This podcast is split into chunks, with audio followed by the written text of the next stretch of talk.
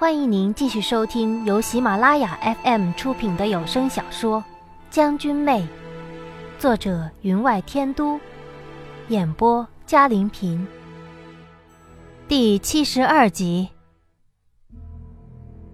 此时，那一大群人却闯了进来，宁启尧走在前头，跟在其身后的有昌王以及其他几位世家子弟。他手里的杯子。终于从唇边缓缓地放下，置于桌上，头却垂着，如润玉般的脸庞，一丝表情也没有。身上虽然穿的是大红吉服，可冷气却从身上缓缓渗出。不光是我，连冲进门的那几个人都感觉到了他身上的寒意，不由自主的，他们停下了脚步。宁启尧原本满脸的激愤，被这冷气一清，却连话也说不清楚了。表哥，我不是故意要来打扰。你们到底有什么事？他终于抬起头，目光一扫，屋内一时鸦雀无声。在教场点兵的时候也是如此。当他身着黄金甲登上高台之时，不用出声。只要将目光扫向台下，便连兵甲相击之声都不可闻。终是宁启瑶颤抖了嘴唇道：“表，表哥，那那酒，我得到消息，那酒有古怪。你不信？等一会儿父亲大人来了，你就明白了。是父亲大人叫我先过来通知的。”他淡淡的道。有没有古怪，都不关你们的事，你们出去吧。宁启尧想不到夏侯商如此固执，好不容易闯进来了，他却还是不听，急道：“表哥，你就等一会儿，父亲大人正在查一些事，过一会儿就有结果了。”我宁王府什么时候需要你们调查事了？还不快出去！宁启尧眼泪直在眼眶里打转，哽咽着道：“表哥，说到底，新娘子也是我的姐姐，怎么就不关我们宁家的事了？”听到他委屈之极的声音，站在他身边的世家子弟脸上都露出了同情，昌王更是劝道：“二哥，就等一会儿，误不了及时的。”我拉了拉夏侯商的衣袖，他原是满脸的冷意，可转过头对着我的时候，却强笑了一下，用安慰的目光望着我。我道：“王爷，你便听二妹妹的吧，她是自家人，不会害我们的。”宁启尧眼里虽然有泪，却一直看着我们。见到夏侯商如此神态，再听了我的话。却忍不住大声道：“谁和你是自家人？别以为住进了我家便可以姓宁了。就是你这个女人想害表哥！”我倏地抬起头来望向他，原来二妹妹从未将我当做宁家人，倒是我高攀了。我原出于乡野，你如此说，倒也算不上什么。我缓缓地走向他。可你为何说我会害王爷？莫非你怀疑这酒中的古怪是我弄的？她到底是一个小女孩，不过十三四岁，虽聪明之极，可也常年居于闺阁之中，哪里及得了我？十一二岁便跟随父帅厉兵秣马，身上自然带了股凛然之气。虽然如今换了副弱智纤纤的躯体。但我还是看清了他眼里的畏缩。昌王忙劝道：“姚妹妹，别乱说话，事情还没查清楚呢。”够了！就算这酒里真有古怪，就算真的是本王的王妃弄的，本王愿意喝，管庆何事？夏侯商的声音冷得如千年寒玉。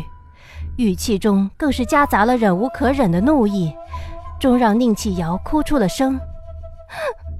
表哥，他给你下毒，你也愿意喝，他就值得你这样。他如此一说，人人皆听出了他语气之中夹杂着的对夏侯商的情意。那几名世家子弟震惊之余，更露出了尴尬失望。昌王却是脸色复杂的望了宁启尧一眼，我则是冷冷的道：“你说这酒有毒，在新婚之夜，我会给自己的相公下毒？”他道：“因为你根本不想嫁给表哥，你恨不得他死。”话未说完。我只见身前人影一闪，啪的一声，宁启尧跌在了地上，脸上现出五个手指印。夏侯商站在他的面前，从侧面看过去，有些怔忡。这一声响，让屋内的众人很是震惊，仿佛不明白夏侯商为什么会亲自出手打人，打的还是这个小姑娘。而躺在地上的宁启尧则泪流满面，望着夏侯商，眼里的神色却是极为害怕的。我悄悄地转过去，走进了他们两人，不经意地望向夏侯商，看清了他眼底的杀意。他对他有了杀意，为阻止他说出下面的话，他居然对他有了杀意。我终于再次肯定。正如太子所说，他一早便知道了我的身份。我绕过夏侯商，上前扶起宁启尧，仿佛是被吓呆了，他竟然任由我扶起来，直至我轻声地问他：“二妹妹，你说说，为何我恨不得他死呢？”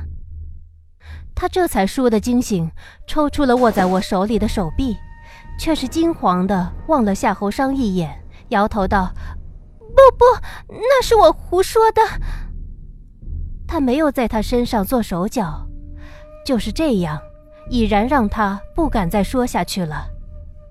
他洁白如玉的脸颊虽有手挡着，我却依旧看清了他手下隐现的红印，珍珠般的泪水无声地沿着脸颊簌簌而下，可我却不得不再逼他。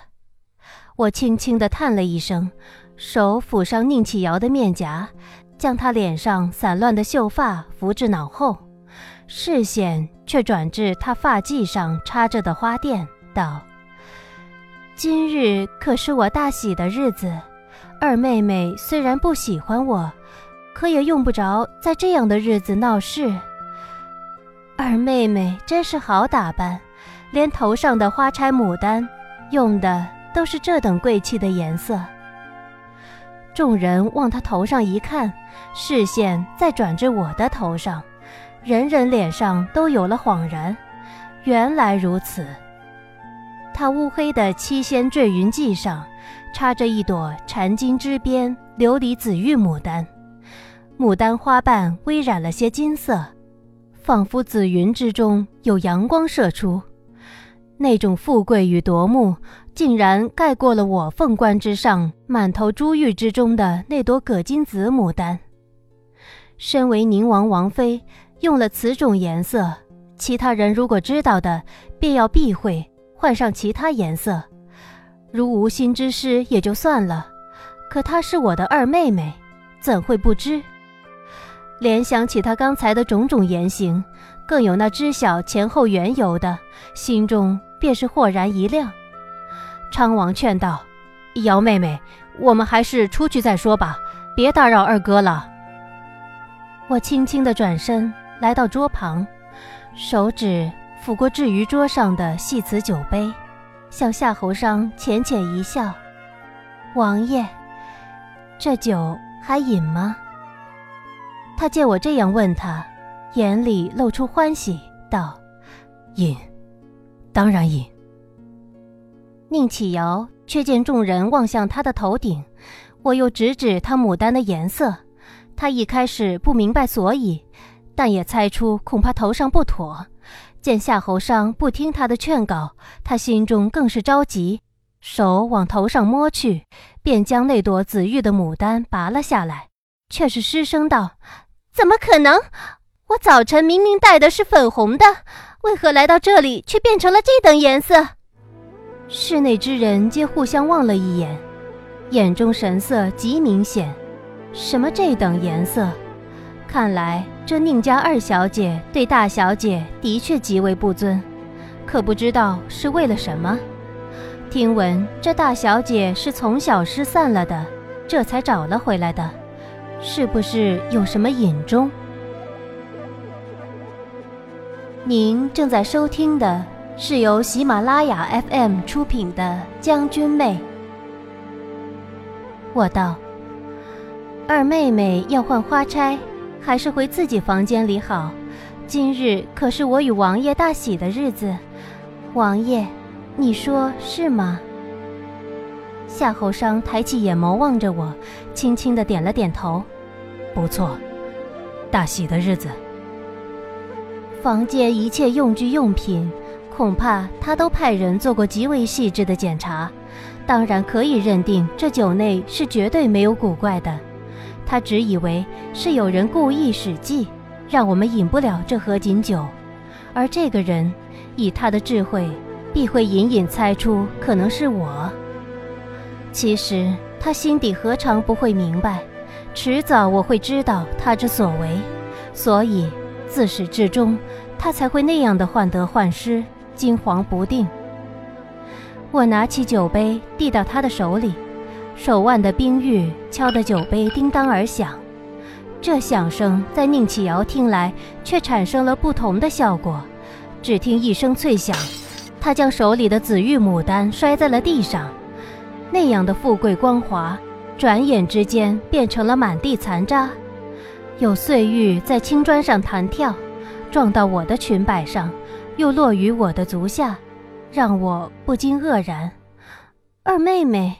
莫非魔怔了？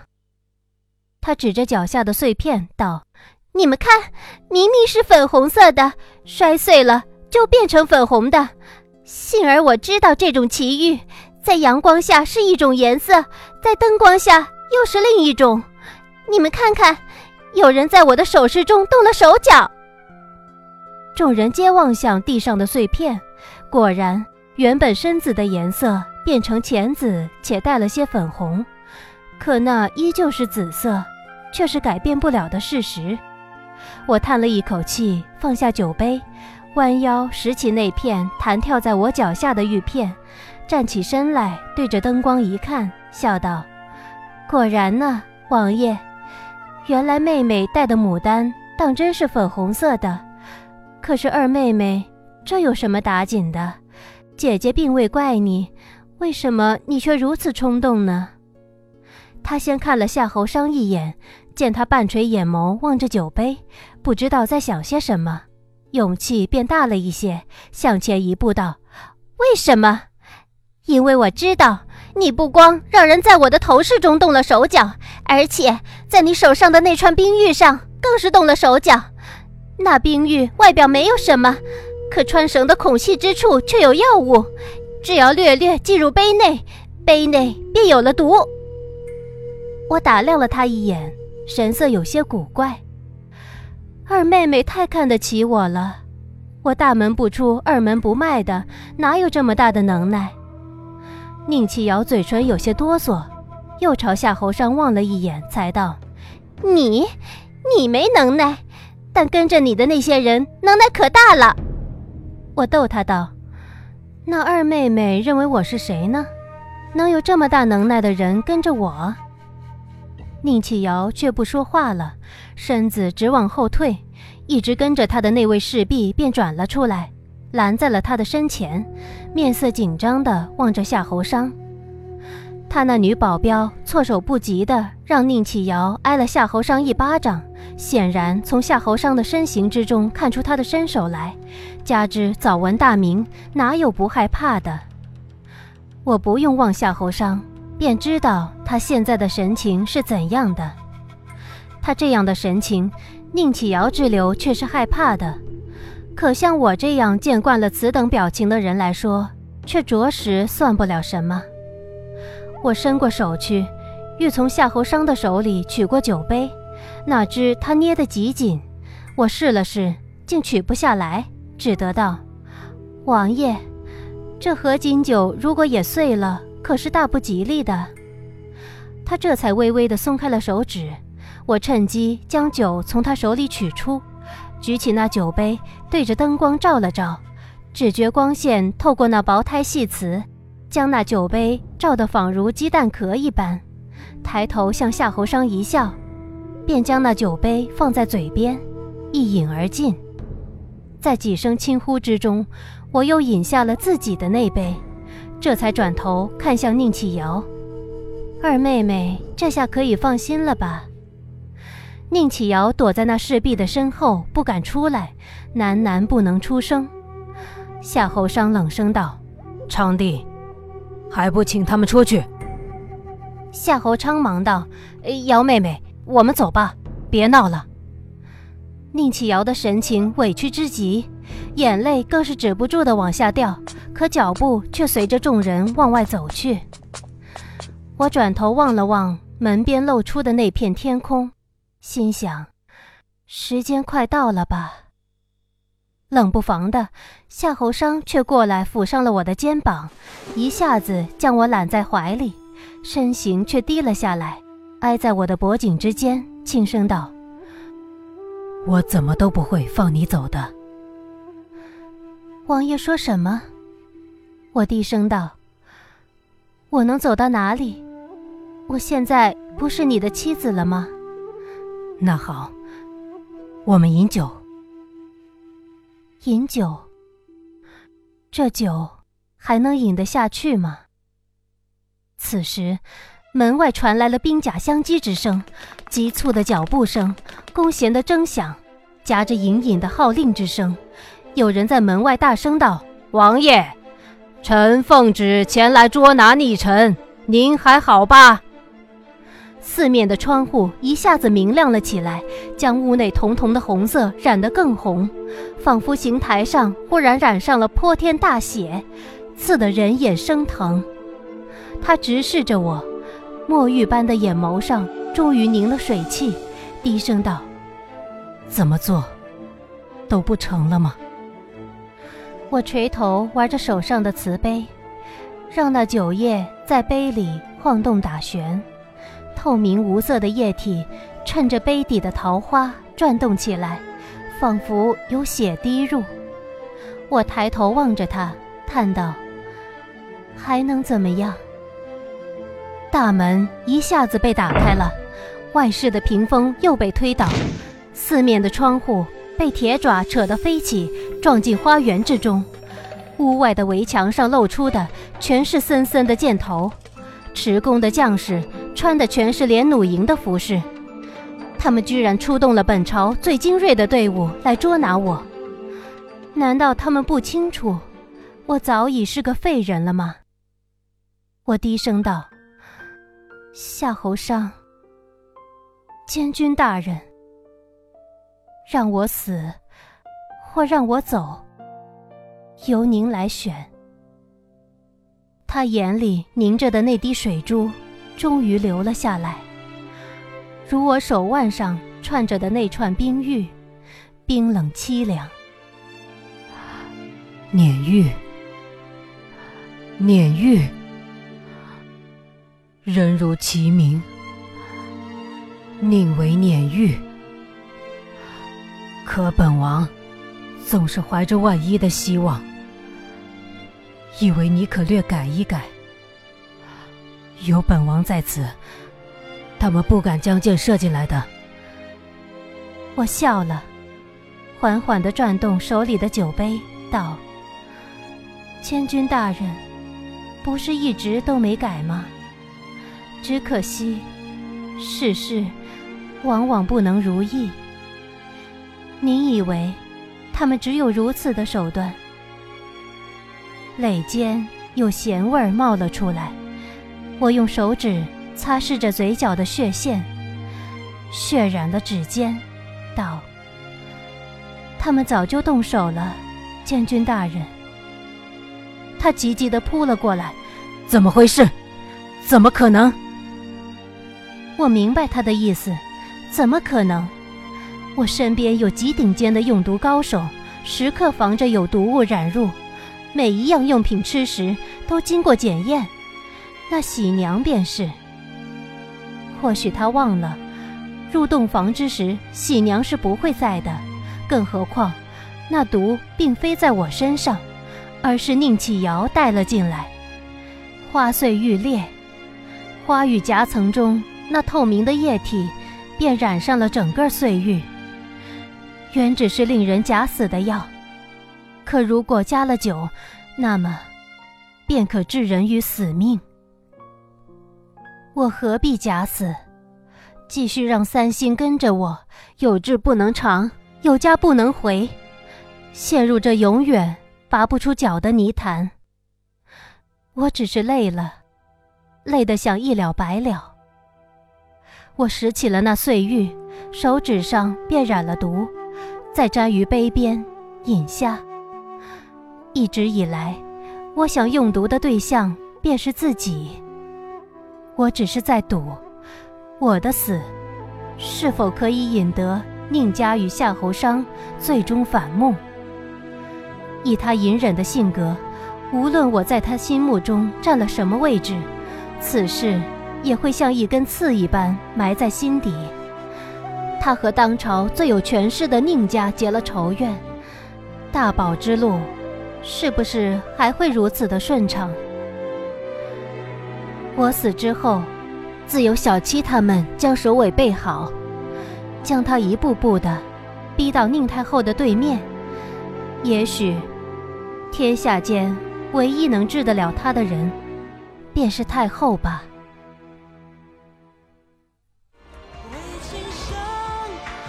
听众朋友，本集的将军妹就播讲到这里，感谢您的收听，更多精彩有声书尽在喜马拉雅。过这